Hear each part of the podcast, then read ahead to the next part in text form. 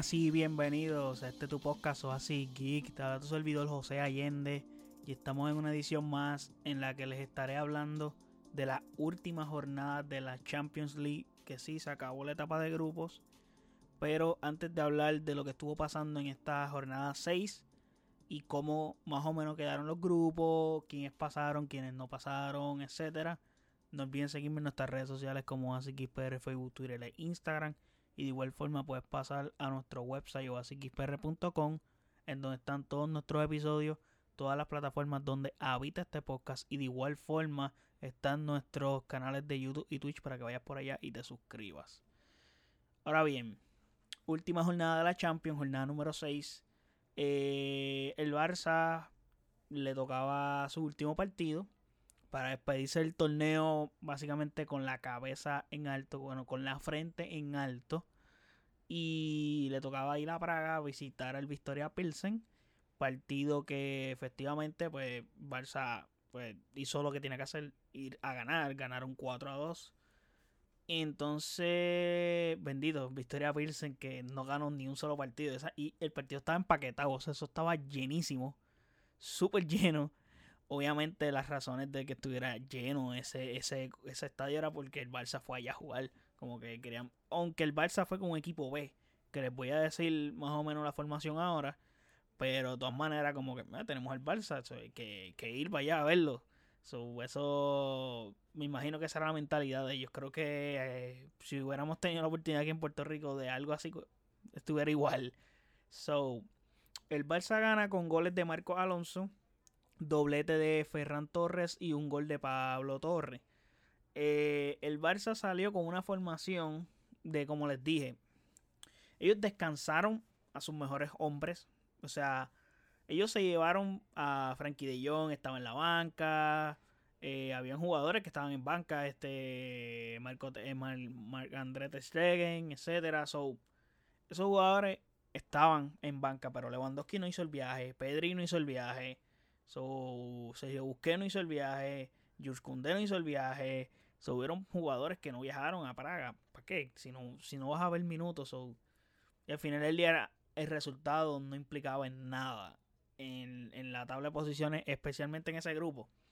So, el hecho de que, bueno, obviamente iba así, implicaba en que el Barça iba a salir jodido y lo iban a criticar más porque perdió como quiera. Tú no puedes perder con el Victoria Pilsen, etcétera. Ese no fue el caso, gracias a Dios. Mm, vamos a estar un poco más tranquilos en ese sentido porque no vamos a recibir esos ataques. Y ya nos quedan dos fechas de liga. So, básicamente, después de estas dos fechas, Barça coge un descansito. Sería ideal que ganen los dos partidos. Especialmente si el Madrid se, se, se, se resbala. Sería perfecto para el Barça así irse al Mundial. Y en el Mundial el tema en España va a ser la selección de España. So, va a estar más tranquilo el Barça en ese sentido. Ok, el Barça le fue a dar minutos a jugadores que apenas han jugado en el equipo. O, mano, también, eh, este, básicamente como que estrenaron jugadores, debutaron jugadores en el equipo mayor. Y eso está interesante. Iñaki Peña en la portería, que es el suplente de los porteros. Eh, Jordi Alba y Bellerín por los laterales, Marco Alonso y Piqué como centrales. Y este está curioso, este, este medio campo con Pablo Torres por el área de Pedri, este Kessie y Gaby. Y entonces Ferran Torres, Ansu Fati y Rafinha en la delantera. Ansu Fati como nueve. Vimos en acción de la banca a Dembélé, que entró unos minutitos, Alejandro Valdé también entró unos minutitos. Interesante que Alejandro Valdé mantenga su ritmo de juego. Marcasado también y Álvaro San. Marcasado jugó muy bien, lució muy bien y se vio bien los minutos que lo vimos en cancha. Me gustó cómo, cómo jugó.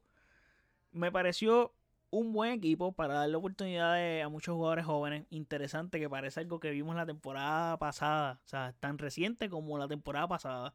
Con Ronald Koeman que no tenía jugadores y tenía que usar jugadores de la cantera. So, básicamente él, tuvo que hacer esto. Por lo menos Xavi en ese sentido pues no ha tenido esa necesidad por el momento. Espero que no la tenga tampoco. Pero me pareció curioso. Obvio se los dije que Lewandowski no iba a jugar este partido. Y muchos iban a tener descanso. La verdad es que no hay mucho que decir sobre este partido. aquí nadie se jugaba nada, pero obvio, eres el Barça y quieres ganar hasta las pachangas. So, es el detalle. Pues tuvimos éxito, que ganamos, y más con este rival, como les dije en el episodio anterior, que había que ganar para tener esas buenas sensaciones. Más que este partido fue más bien como un showcase de la cantera. Eso fue interesante. Los jugadores estaban jugando a medio pocillo también. Eh, no jugaron dando su 100%, se notaba en cancha. Menos uno que otro jugador que sí necesitaba dar su 100 porque necesita que lo vean. Como les dije, un showcase. Eh, es difícil jugar un partido donde no hay nada en juego. eso no, no tienes como que una motivación real del partido. Aparte de unas aspiraciones personales. Como Ansu Fati. Que Ansu Fati pues jugó su juego, jugó para él y estaba mega errático. O sea, definitivamente pateaba, pateaba mal. Sí, generó ocasiones. El primer gol era una ocasión que él generó, que posiblemente era un gol gracias a él. Básicamente porque él fue el que pateó portería la bola se quedó ahí casi y Marcos Alonso cogiendo ahí le dio, la tocó y gol. Pero estaba errático, pateando mal chutando mal la portería. By es el primer juego. Eh, como en dos años que juega los 90 minutos completos. Eh, interesante detalle. Hay que ir dándole cancha a Ansu Fati definitivamente poco a poco. Aunque esté jugando partidos así, hay que ir dándole juego a Ansu Fati. Por el momento, Ansu Fati está siendo un jugador que es un buen revulsivo. Es un buen revulsivo, entra a cancha y transforma el juego. Pero cuando está de inicial, no sé por qué razón, no está luciendo como debería lucir. So, me está haciendo quedar mal a mí porque yo estaba diciendo que Ansu Fati era el que tiene que ser titular por esa banda izquierda y no lo está haciendo. So, no está siendo consistente.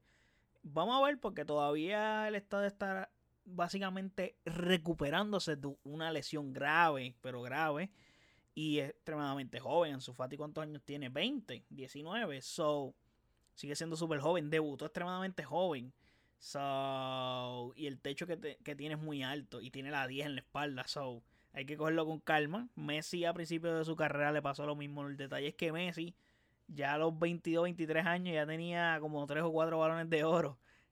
so, la situación estaba mm, difícil ahí y la competencia más complicada aún.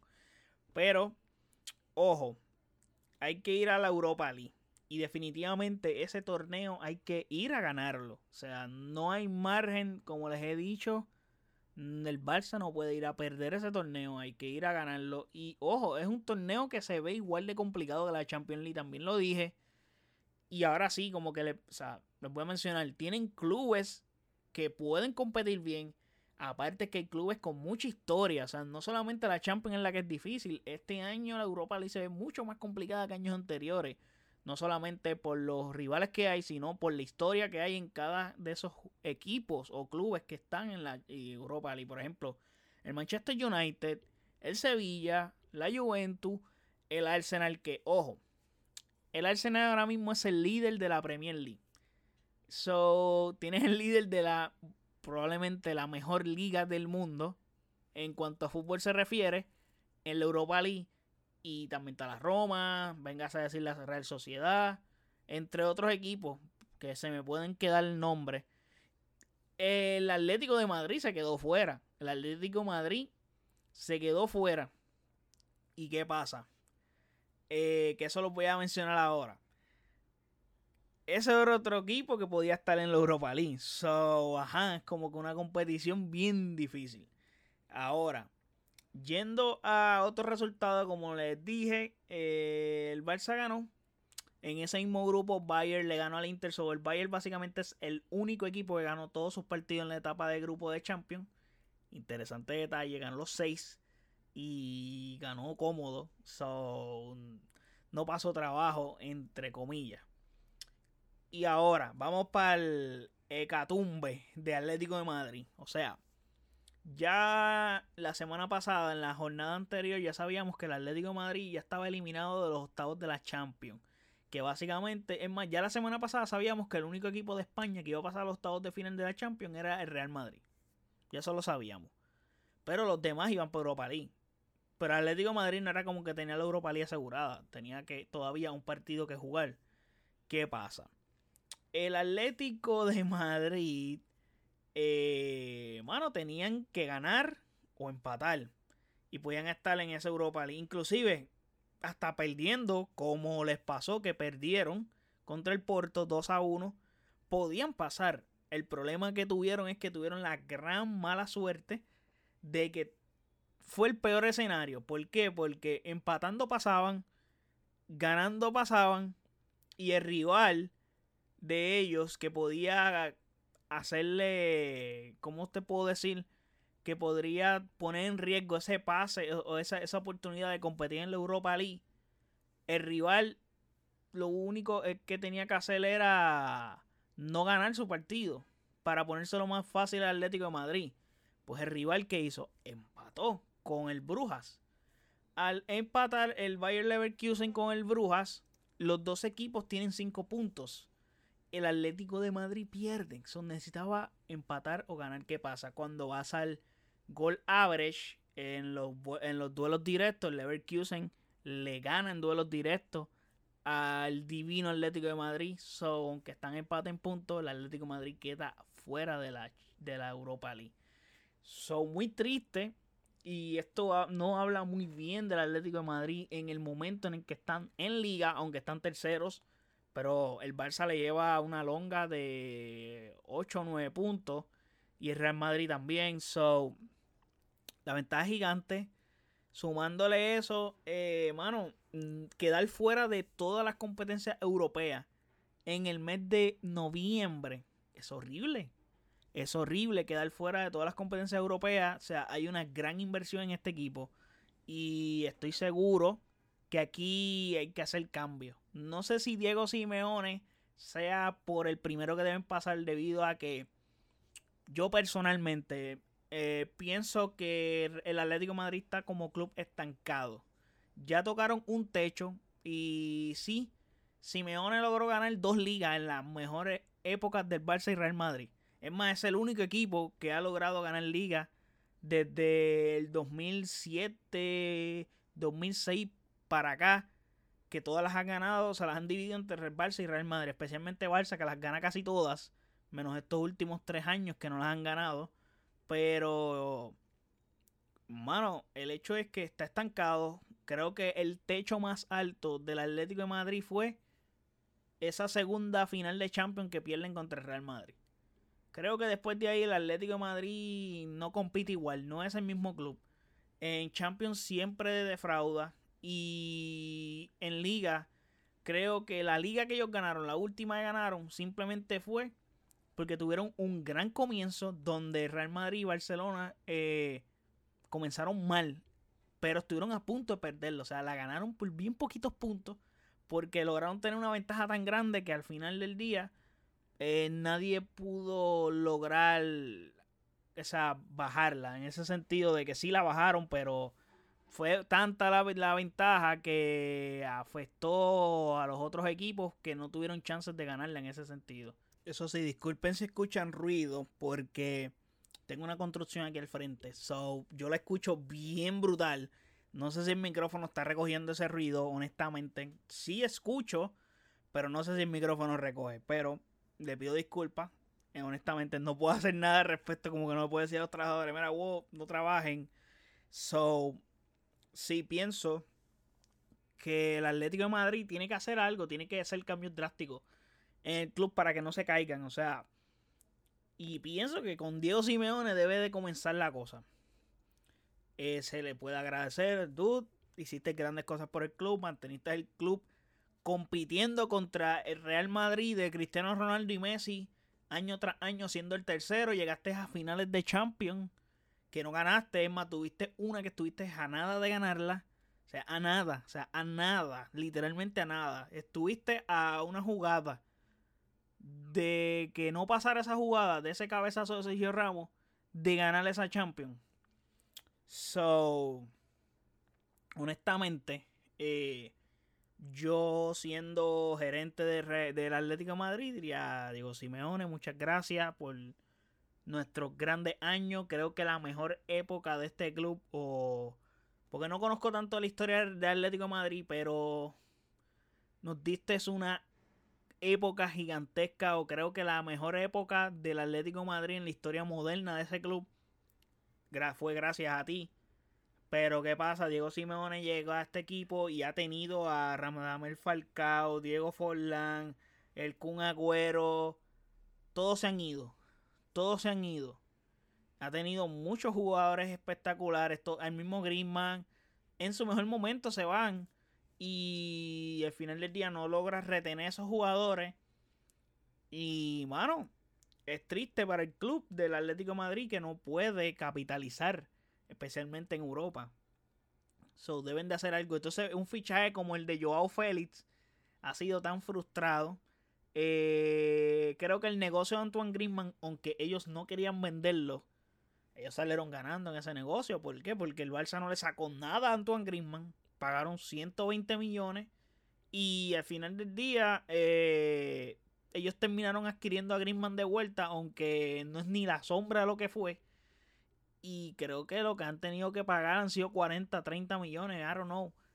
Pero regalado, o sea, por menos de la mitad. O sea, le diste a Griezmann, un Griezmann al Barça que el Barça nunca tuvo. Plus el Barça compró ese jugador, no sé por qué. Es que el año que Griezmann se supone que se fuera el Barça no se fue tampoco. Pero al final del día, mano, la compra de Griezmann nunca se hace, nunca hizo sentido para el Barça, ni antes de que lo, ni el año antes que decidió quedarse en el Atlético de Madrid, ni el año que de verdad se fue. Era tremendo jugadorazo, eh, no lo niego, me encantaba su fútbol. Era un jugador espectacular, o sea, esos años del 2015, 2016, 2017, Antoine Griezmann bueno, fue, fue candidato al balón de oro. Estuvo en ese tridente con Cristiano y Messi. Obviamente no lo ganó, pero, mano, eh, es triste lo que ha pasado con Atlético de Madrid y eso, ese dinero que el Barça le dio al Atlético de Madrid, que fue un gran negocio para Paul Griezmann. Eh, el Atlético de Madrid lo gastó rapidísimo por Joe Félix, que no le ha sacado absolutamente nada. Y un jugador que llegó con un techo altísimo. So, y... Pero llegó creo que al equipo incorrecto, porque Diego Simeone juega el fútbol que no le conviene a él. So, esta catástrofe del Atlético de Madrid es grande. De verdad es grande. Ahora, pasando a otros resultados para terminar con Atlético Madrid, pues ya saben, no va a jugar ningún torneo de Europa hasta la temporada que viene. Si es que clasifican, que ahora mismo están en puestos de champion en la liga. Pero ajá, uno nunca sabe. Con lo malo que están, eh, uno nunca sabe. Eh, yendo a otros resultados, Liverpool por fin le dio una derrota al Napoli, que el Napoli luce espectacular. O sea, y esta derrota no cambian las cosas con Napoli. O sea, a pesar de que el Napoli perdió 2 a 0, se jugó en Anfield. So, era como que bien difícil de que, de que perdiera Liverpool. Pero Mano, y la Napoli ya había asegurado su, su puesto, o sea, de, de, estoy, sí lo había asegurado porque aunque Liverpool ganara, Liverpool tenía que devolverle o ganarle por más goles de los que Napoli venció a Liverpool y la probabilidad era bien bajita en ese sentido, porque, iban a porque terminaron empates en puntos. Entonces el Ajax le ganó al Rangers, así asegurando también su puesto en la Europa League. Otro equipo que va por Europa League, el Ajax. Interesante detalle. Lo cual deja este grupo, como les dije, Napoli como primero, Liverpool segundo y es tercero. Ojo que Liverpool va a tener problemitas en esos octavos, le va a tocar un rival, le puede tocar un rival difícil. Pero Liverpool es un gran equipo. No está jugando bien en liga, pero en, en la Champions League, aparte de la paliza que le dio Napoli, han ido enderezando. Tottenham le gana el Marsella, con esa victoria se hacen líder y aseguran su pase a los octavos de final, mientras que el Eintracht de Frankfurt le ganó al Sporting. El Sporting que entonces pasa a la Europa League y el Eintracht de Frankfurt pasa como segundo en este grupo. El Chelsea le gana al Dinamo Zagreb, que con esa victoria tienen el, el liderato en ese grupo. Y el Milan, que pasa como segundo, le gana al Salzburgo, que lo envía a la Europa League. Entonces el Real Madrid le dio una paliza al Celtic en el Bernabéu para ganar su grupo, aunque ganaron 5 a 1. pero honestamente Courtois tapó un montón. So, de esos cinco, Courtois tapó posibles tres o cuatro goles del Celtic. Eh, sí, Real Madrid ganó y es un marcador convincente, pero si ves el partido y ves cómo Courtois tuvo que parar un par de pelotas importantes, como que tú dices, mm". aunque Real Madrid no se estaba jugando nada porque ya había asegurado el puesto a, a Champions en los octavos y el liderato de grupo lo tenían ya. Mientras que el Leipzig hizo lo propio, ganando al el 4 a 0 y, envía al Shakhtar a la Europa League. Mientras que también vemos que el Manchester City le gana el Sevilla 3 a 1, enviando el Sevilla a la Europa League y el Dortmund que empata con el Copenhagen, pero el Dortmund pasa como segundo de grupo, so, por ende este grupo queda Manchester City líder que pasa a octavos de final junto al Dortmund que pasa como segundo. Y para terminar con otro descalabro, terminar este podcast con un boom, el PSG. Este equipo sigue en problemas todo el tiempo, todo el tiempo. El PSG aunque le ganó la Juventus y los envían a la Europa League, como que mira, te vamos a, te ganamos, pero toma, vete para la Europa League. Eh, el Benfica hizo lo que el PSG hizo la semana pasada. Le dio una paliza al Maccabi Haifa. ¿Qué pasa? ¿Por qué digo descalabro? El PSG va, pasa como segundo de grupo en los octavos, o sea, para los octavos de final. ¿Qué quiere decir eso? que la situación no pinta bien para el PSG. Te preguntarás por qué pasa como segundo. Pues, mano, eh, terminó empate en punto con el Benfica. Pero esto es una situación bien extraña y bien curiosa. que el PSG está salado. Porque es que, mira, eh, cuando hay empates en grupo, y yo, yo, lo he mencionado, el PSG, en este caso con el Benfica, los duelos se definen, es que ya el desempate se define por duelos directos. Cómo estuvo los marcadores, el goal average en los duelos directos que tuvieron los dos equipos. ¿Qué pasa? Los dos equipos empataron en los duelos directos que tuvieron entre ellos. Los dos partidos que jugaron entre ellos, los dos los empataron. Ok. Pues la otra, otra opción en la que, otra métrica en la que podemos usar un desempate en puntos. Diferencia de goles. ¿Qué pasa? Los dos malditos equipos anotaron los mismos goles y recibieron los mismos goles en contra. Tú dices, ¿cómo puede ser esto posible? Y tú dices, ¿cómo caramba? So, esto es algo inédito, mano, porque es como que tú, wow, en serio. Entonces, tras que empataron los partidos que jugaron en contra, es imposible, o es casi imposible, o la probabilidad es casi ninguna, más que en esta, en que los dos equipos que terminan empatados en puntos y en los partidos de duelo directos también tengan la misma cantidad de goles anotados y goles en contra. So es como que, wow, ¿y qué hacemos? Pues nada, hay otra métrica. Y esta fue la métrica que jodió el PSG. Eh, más goles anotados como visitante. So aquí el Benfica ganó porque anotó más goles como visitante que el PSG. Por ende, tienen el liderato de este grupo en el que el PSG pasa como segundo y la Juventus como tercero va a la Europa League. Ok. Está complicada la situación para el PSG y su proyecto. Debido a que esto los pone en una posición de gran desventaja. Recuerdan que les dije que Liverpool se las va a ver difícil en los octavos, aunque pasaron. Pues para el PSG es lo mismo, pero para el PSG es peor porque el Liverpool viene de jugar la final de la Champions y no está jugando bien desde que empezó la temporada han tenido muchos problemas. So, si el Liverpool se elimina en octavo, probablemente no sea tan. No sea una catástrofe tan gigante, porque ya han habido indicios. Pero el hecho de que el PSG, el equipo que. El PSG está construido para ganar este torneo. No está construido para ganar la liga. O sea, la liga de Francia. PSG no está. No está hecho para. Para terminar primero en la Ligue 1. O sea, ellos, ellos llevan ganando la League, la League On hace más de 10 años. No importa el equipo que tengan. Sí, uno que otro año pierden. Porque pues se relajan y se ponen a mojonear. Pero honestamente el PC no está, para, no está para esa liga. Esa liga es como su, su, su práctica. Tú estás practicando, medio pocillo.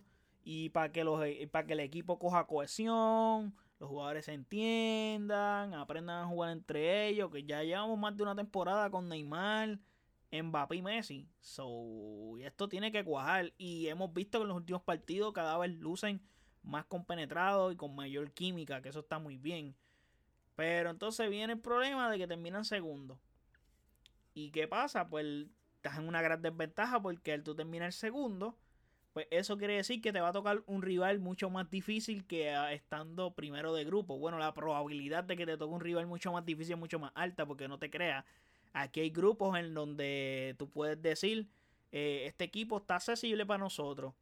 Por darte un ejemplo, eh, déjame chequear por aquí. el Tottenham puede ser un equipo que el, el PSG le puede ganar. El Porto puede ser un equipo que el PSG le puede ganar, que son líderes de grupo. Tottenham yo pienso que le daría problemas porque Tottenham no juega un mal fútbol. Pero al fin y al cabo eh, es un equipo que puede, eh, que le puedes ganar. Eh, deberías de ganarle. En los odds eres mejor que ellos. Este, inclusive, si te toca jugar contra el Chelsea, yo veo al PSG mejor equipo que el Chelsea. Pero aún así tú no quieres jugar contra el Chelsea en octavos. O sea, en octavos de final tú quieres un rival cómodo, un rival accesible. Y al tú terminar segundo y la probabilidad que te toque un rival accesible es bien difícil, o sea, o bien poca. A diferencia de cuando ganas el grupo, que la probabilidad de que te toque un rival accesible, con los que tú digas contra este, este rival le puedo ganar, está cómodo para ganarle. Bueno, no cómodo, todos los rivales son difíciles, pero es un rival ganable accesible, como, como dije. Pero entonces, porque entonces en cuartos de final no hay break. En cuartos de final te va a tocar un duro. A menos que te toque un flojo que le gane un duro. Pero si es un flojo que le gana un duro, ojo, no o sea, no es un flojo. Te puede ganar a ti también. So, el hecho de que desde estados de final te toque un equipo duro, sea, no es bueno. Definitivamente no es bueno. No es bueno. Agregándole que te puede tocar cualquiera de los duros porque no hay ninguno de tu liga que gane un grupo, que es un flow. Y este, esta temporada, desafortunadamente, los, los líderes de grupo todos son duros. O sea, excepto el Porto, que es un equipo complicado. By the way, Portugal tiene dos equipos líderes en grupo, como el Benfica y el Porto. Eh, el Porto, que es un equipo que es accesible para el PSG, viendo cómo están las cosas, es accesible. Y el Tottenham. Creo que aparte de esos dos equipos, no hay ningún otro equipo que yo diga, eh, este, el PSG tiene que guayar. O sea, imagínate una ronda de octavo que te toca el Manchester City.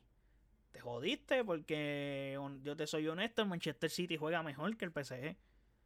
Y pues la tienen difícil te puede tocar el Bayern, te puede tocar el Real Madrid. Real Madrid tocó el año pasado y ya, sabemos, ya sabemos lo que pasó. O sea, Real Madrid te eliminó el año pasado en octavo.